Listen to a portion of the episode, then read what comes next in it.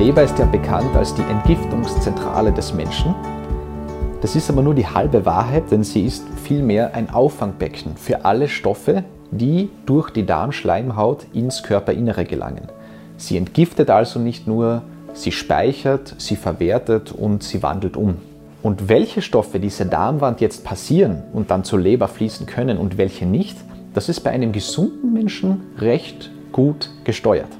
Wir wissen, dass die Darmwand als Barriere fungiert, die die Leber vor einer zu hohen Toxinbelastung schützt. Fällt diese Barriere jetzt weg, dann wird die Leber sozusagen zur ersten Haltestelle für die unspezifisch eindringenden Umweltgifte aus der Nahrung zum Beispiel und das kann auf Dauer zu schweren Leberschäden führen. Das heißt also, die Leber handelt sich mit dieser erhöhten Nährstoffaufnahme auch einen erhöhten Zustrom an Toxinen und auch pathogenen Keimen ein.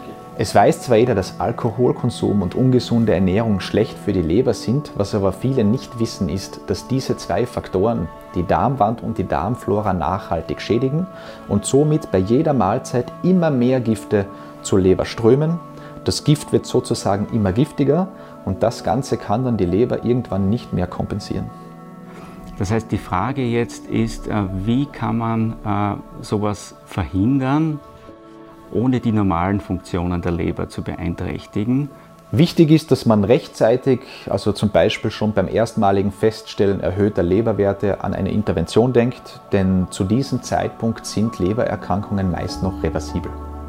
Ausschlaggebend ist, dass man die Belastung von der Leber wegnimmt. Das bedeutet, dass man den Giftstrom, der aus dem Darm kommt, auf ein Minimum reduziert. Und das geht mit zweierlei Methoden.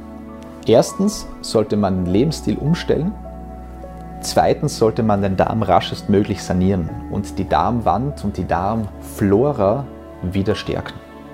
Die gefährlichen Bakterien sind diejenigen, die auch Fett und Eiweiß äh, gut verarbeiten können und die versuchen natürlich in den Körper zu gelangen.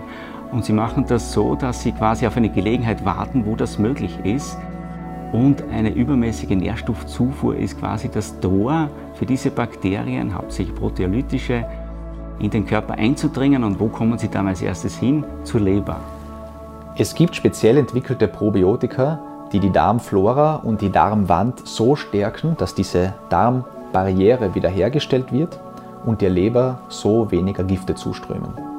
Die Mikrobiomforschung beschäftigt sich schon seit geraumer Zeit mit diesem Zusammenhang zwischen Lebergesundheit und Darmflora und 2015 gelang es Ärzten dann sogar, die Leberfunktion von Patienten mit einer schweren Leberzirrhose durch speziell entwickelte Probiotika zu verbessern.